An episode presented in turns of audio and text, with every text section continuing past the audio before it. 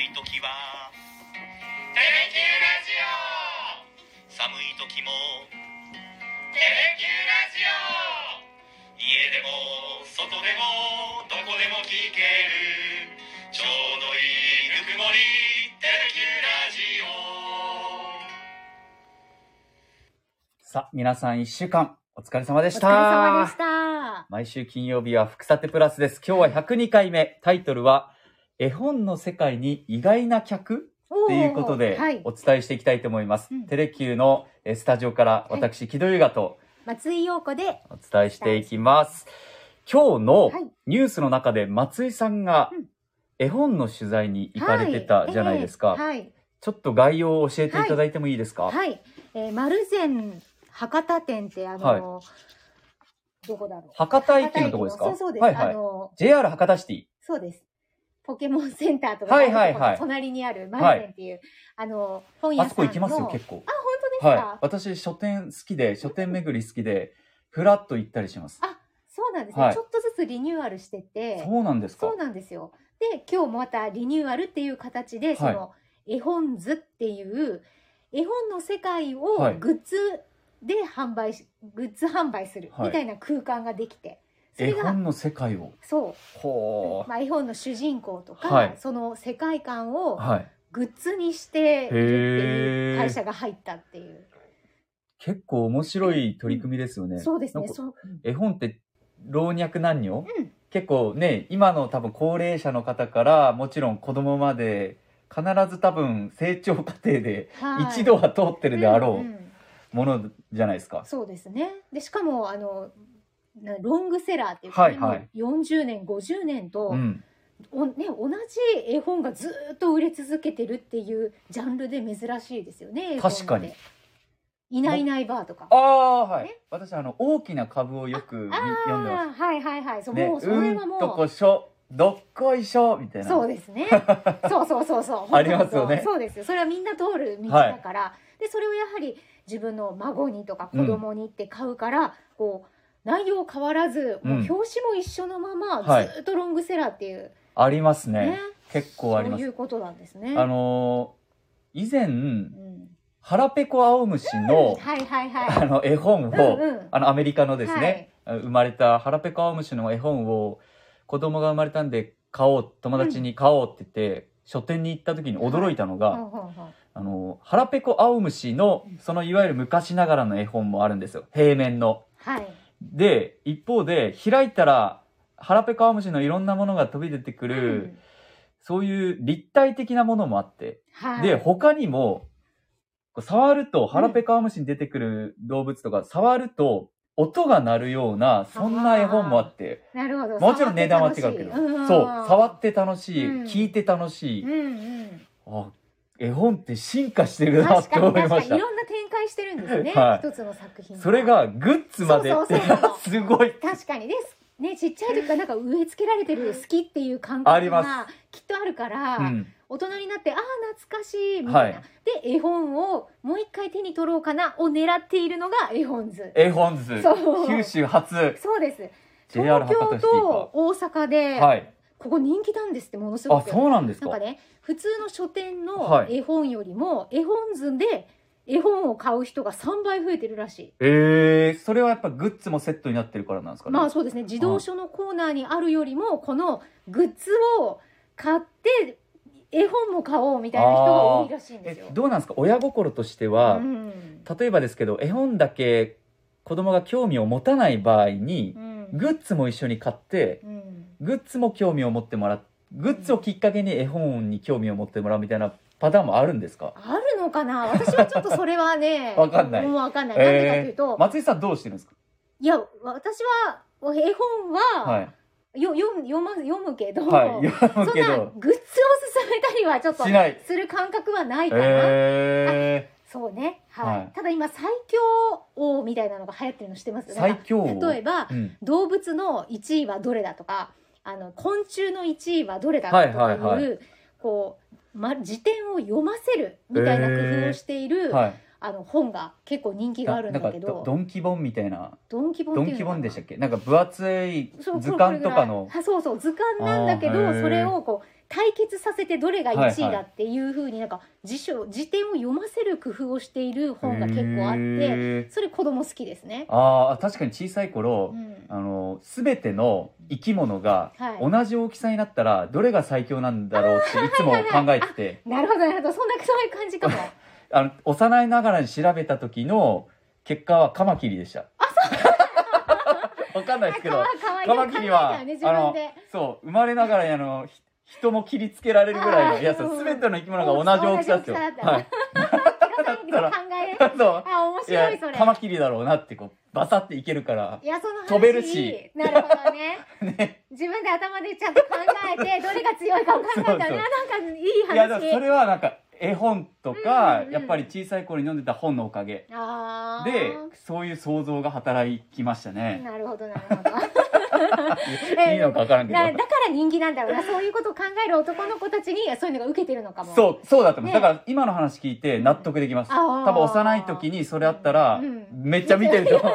そうだ ってね答えがあるんでしょ？そうそうでちゃんとねなんか強さとかも、はい素早さ5とかあーそうそう全部わかるわかるこうそうそうわかるわかる力あれでいや、そっそうか。それが好きでそれのグッズを欲しがるね えー。そうすねだから、でも、ターゲットは、はいその意外な客って今回テーマ書きましたけど、はい、別に必ずしも子供じゃないんでしょ？むしろ一旦絵本から離れた、さよならした大人がターゲットなんですよ。あー、懐かしさとか。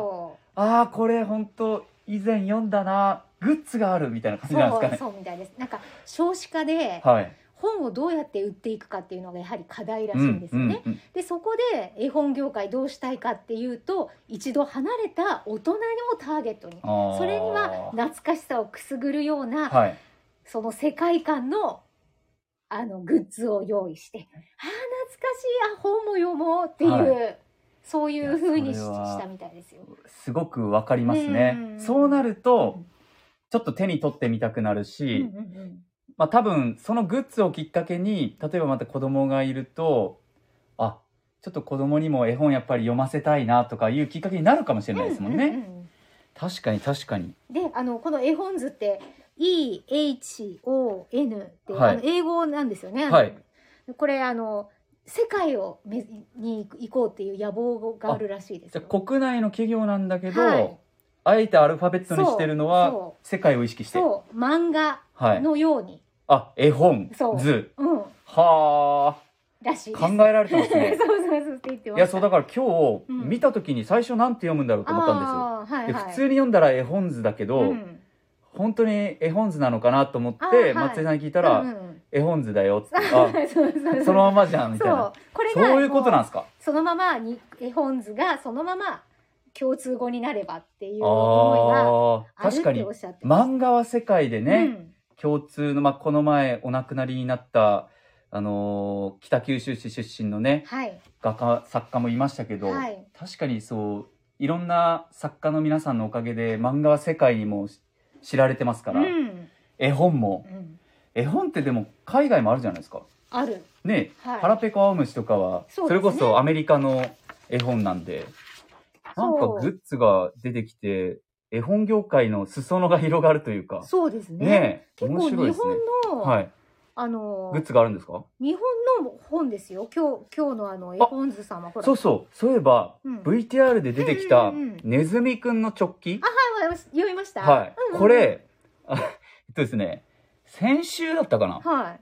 妻がいきなりも2枚ネズミくんの直帰の、う、うん、あのーなんていうんですか、料理のご飯食べるときに、はい。夕飯食べるときに使う、はい、ネズミくんの直帰の、ちょっとド忘れした言葉、なシートというか、うん。うん。下に敷く、テーブルの上に、はい、テーブルシートっていうんですけど、はい。そうですね。テーブルクロスみたいな。テーブルクロスみたいなのをはネズミくんの直帰を買ってきあー。えて、などこで買ったんだろうわかんないですけど、可愛らしいやつを買ってきて。あー、はい。もしかしたら博多で買ったんかな？であでも今日はオープンしてないですもんね。う今日オープン。先週買ってきたんへで、ー。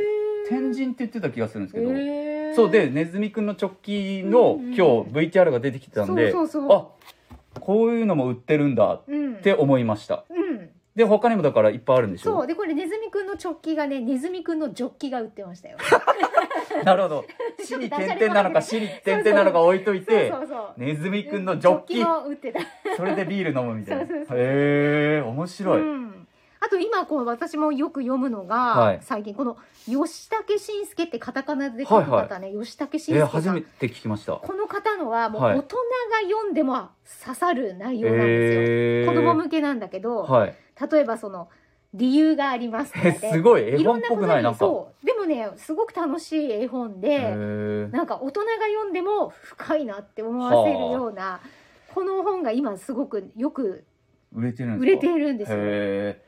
絵本って確かに子供に親しみを持ってもらうためにうん。分かりやすく書かないといけないじゃないですか。はい。ただその作者のメッセージがそこにうん。ある程度ないといけないって結構難しいジャンルなんじゃないんですかね。そうでしょうね。確かに作者の人たちはあだからそういう意味で言うとその吉武慎介さんっていうのはんんうん大人が読んでも分かりやすいうんうんストーリーになってるんですか、そうなんか深いの。大人が読むと深いなって感じで、へー。子供は笑って読むみたいな感じえー、ですごく。気になるカタカナで吉武慎介。そはあ。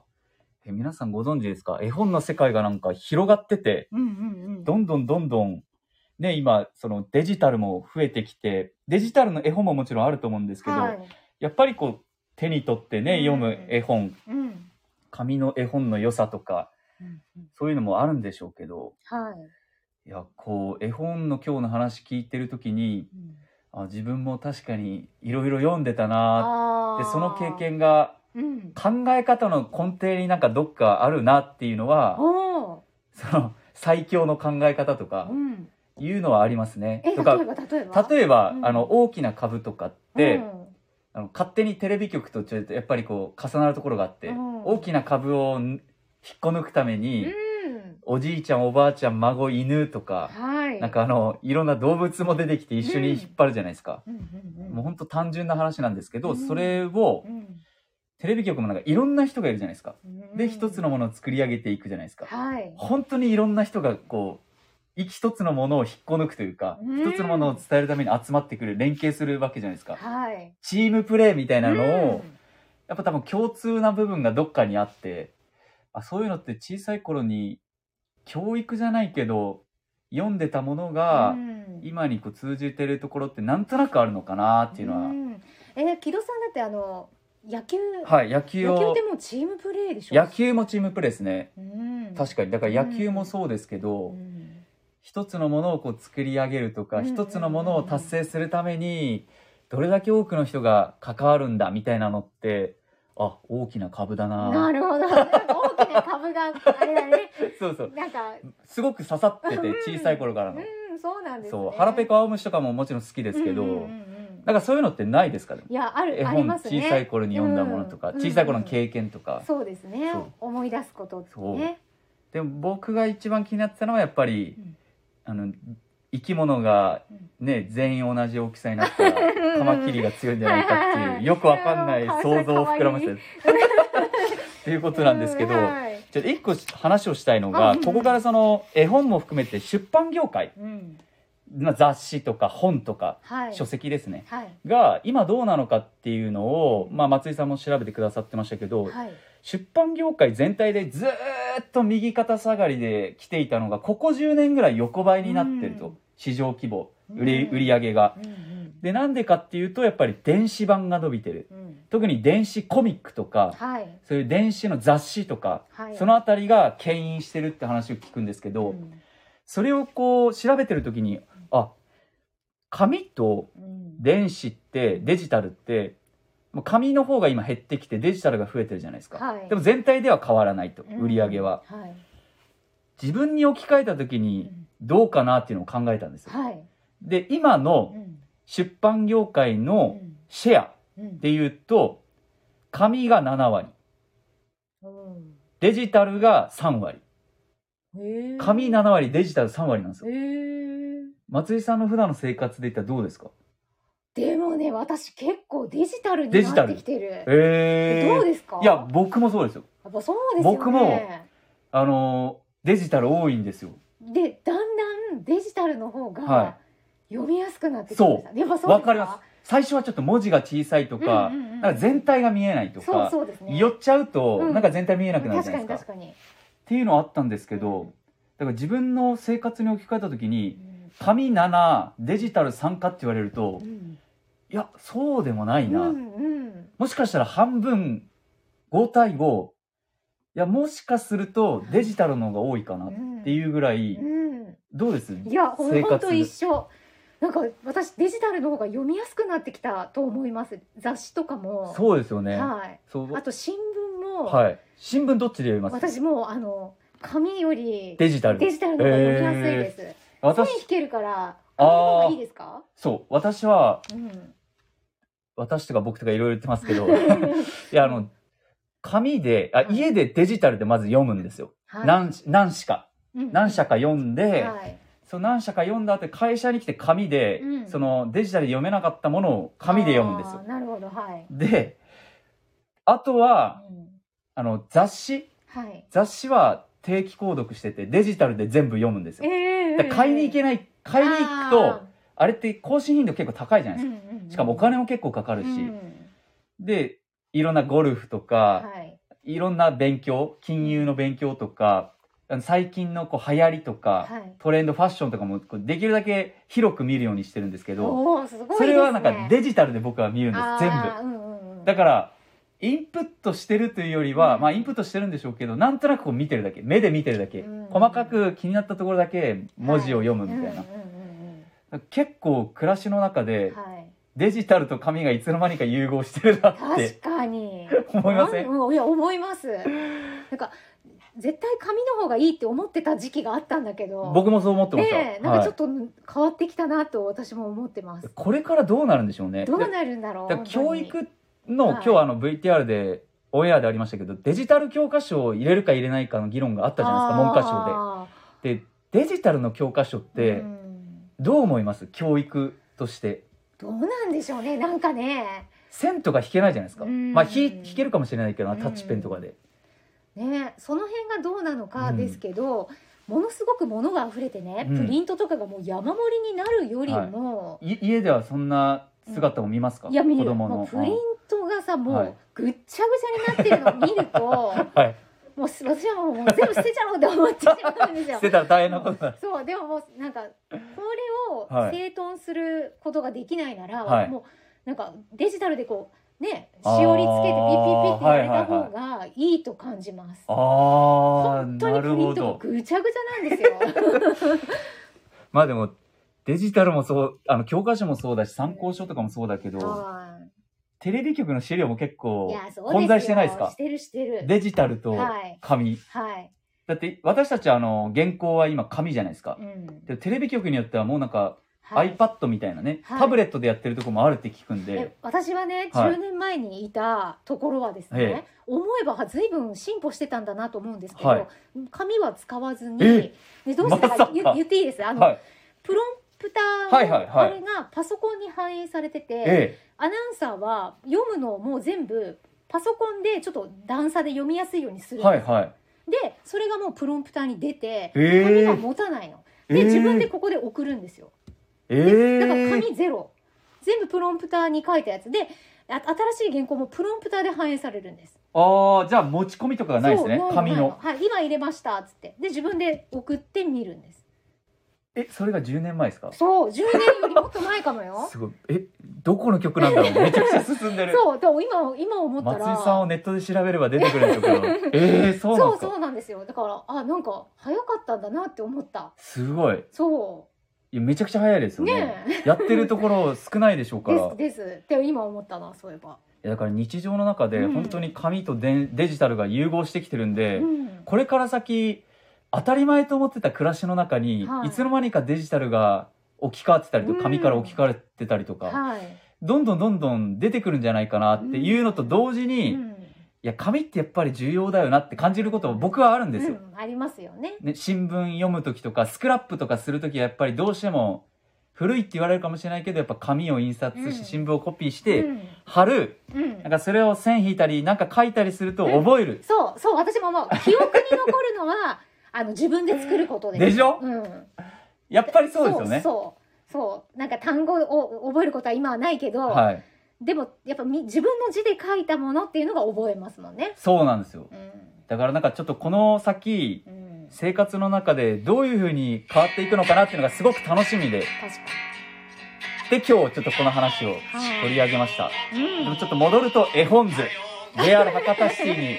今日オープン。そうです。一時空いてるんですか？あるんじゃないですかね。常設ですもんねですんで皆さんもぜひはい。絵本の世界を覗いてみてはいかがでしょうか。はい。はい良い週末をお過ごしください。ありがとうございました。ありがとうございました